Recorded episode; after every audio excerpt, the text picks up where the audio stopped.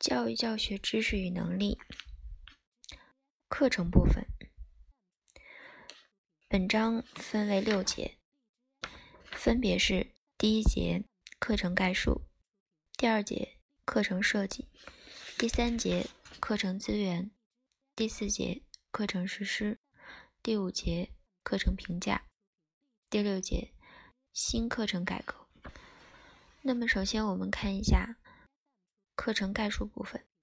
课程概述总共分为四节，分别是第一节课程的概念，第二节课程的类型，第三节制约课程的主要因素，第四节主要课程理论流派。首先，我们看一下课程的概念。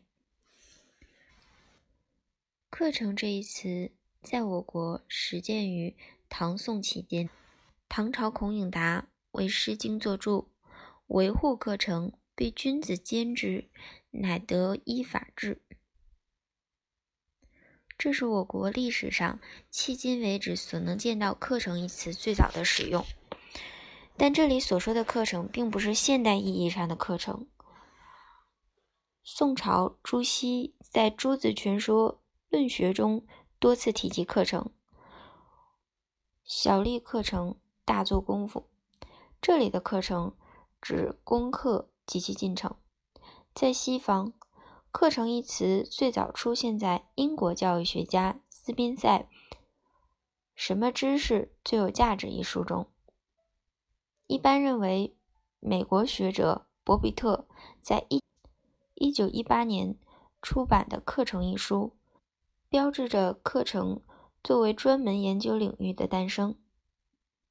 广义的课程是指学生在校期间所学的内容的总和及进程的安排，而狭义的课程是指某一学科。我们所研究的课程是广义的，是各级各类学校为实现培养目标而规定的学习科目及其进程的总和。主要涉及：一是某一类学校中所进行的德智体全面教育的总和；二不仅包括各门学科、课内教学，也包括课外活动、家庭作业、社会实践活动；三课程将有计划、途径、标准的含义。对课程的不同定义。有时，针对课程在不同层次上所起的作用而言，美国学者古德莱德对课程的理解具有代表性。他认为存在着五种不同类的课程：一、理想的课程，是指由一些研究机构、学术团体、课程专家提出的应该开设的课程；二、正式课程，是指由教育行政部门规定的课程计划、课程标准和教材，也就是列入学校课程表中的课程。三、领悟的课程，它是指任课教师所领会的课程。四、运作课程，它是指在课堂上实际实施的课程。五、经验的课程。是指学生实际体验到的东西。第二个部分，课程的类型，按照课程的内容属性分，可分为学科课程与活动课程。学科课程主要是学习间接经验，其代表人物是赫尔巴特和斯宾塞。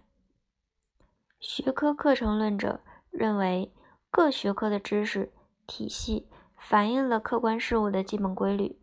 学校教育应当按照各类学科分别组织教学，教学以知识为中心。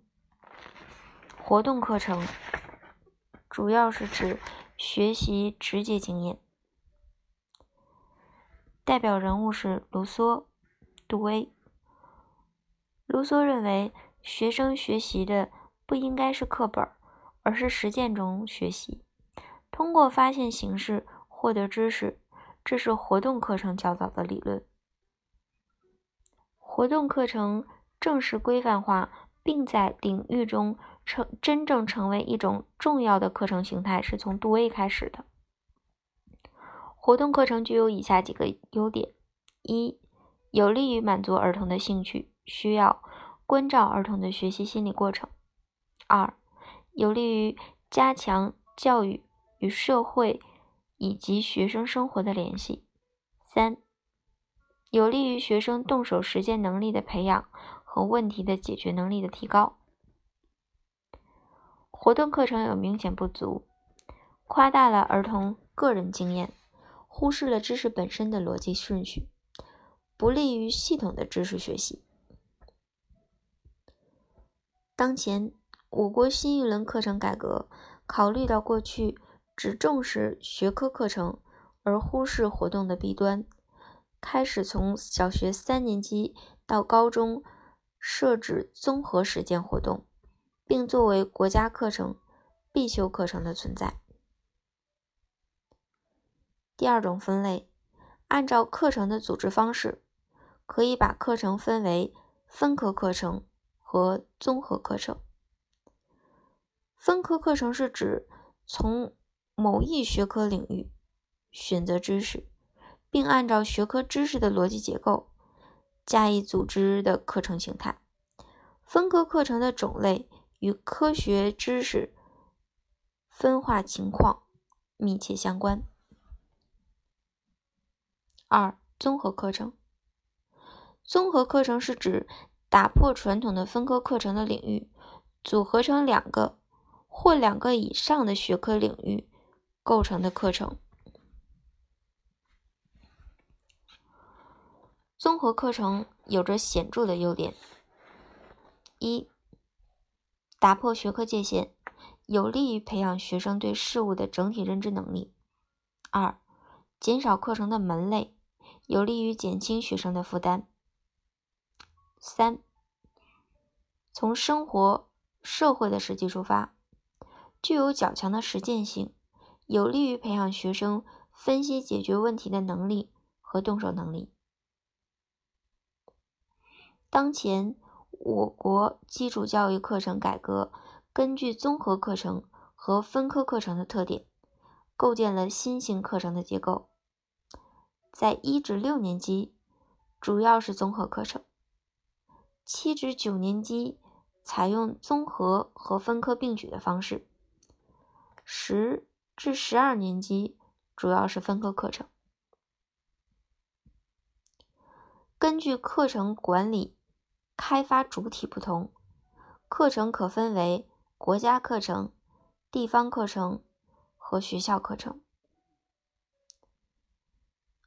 国家课程又称为一级课程，地方课程是二级课程，学校课程也叫校本课程是三级课程。根据课程的任务，可以分为。基础课程、拓展课程和研究型课程。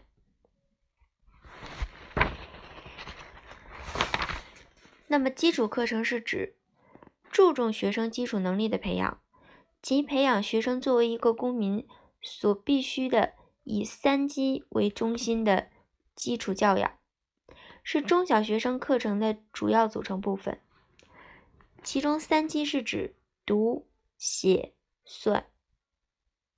二、拓展课程。拓展课程是指注重拓展学生的知识与能力，开阔学生的知识视野，发展学生各种不同的特殊能力，并迁移到其他方面的学习。三、研究课程，注重培养学生探究的态度和能力。这类课程可以提供一定的目标。一定的结论，从而获取过程和方法，则由学生自己组织、探索、研究，引导他们形成研究能力与创新精神。五根据课程的计划对课程实施的要求课程可分为必修和选修。六从性质上看课程可分为显性课程和隐性课程。其中隐性课程是指潜在课程隐蔽课程。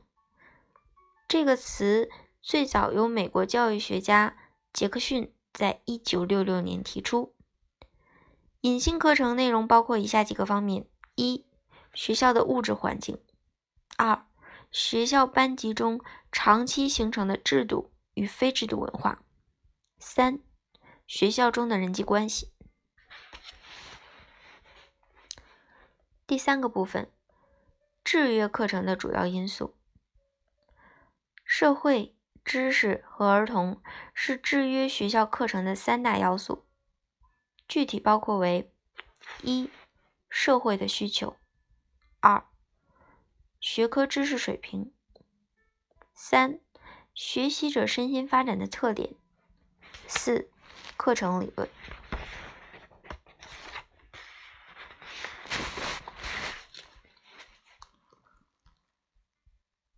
四。主要课程的流派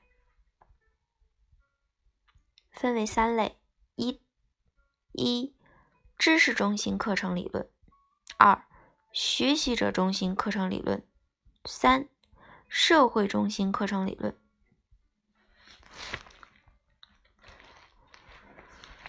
首先，知识中心课程理论又称为学科中心课程理论。知识中心课程在不同时期表现不同，其内在的原因是人们对知识最有价值的不同反应。教育史上有代表性的知识中心课程理论有：夸美纽斯的泛智主义课程理论、斯宾塞的实用主义课程理论、巴格莱德要素主义课程理论，以及布鲁纳的。结构主义课程理论、学习者中心课程理论，又称为儿童中心课程理论。这一流派有代表性的理论有卢梭、裴斯泰洛奇和福禄贝尔为代表的浪漫主义经验课程，杜威等人的经验主义课程，以及马斯洛。罗杰斯等人的人本主义课程理论。第三部分，社会中心课程。社会中心课程又称为社会改造主义课程，以布拉梅尔德为代表。社会中心课程理论者认为，学校的教育最终目的是促使学生认识到。当前社会的问题和不尽如人意的方面，提升学生反思和批判社会的能力，从而达到教育改造社会的功能。第二点，课程的重点应当放在当代社会的问题、社会的主要功能、学生关心和社会的现象以及社会改造上，应让学生广泛的参与到社会中去。课程不应该去帮助学生适应社会，而是要建立一种新的社会秩序和社会文化。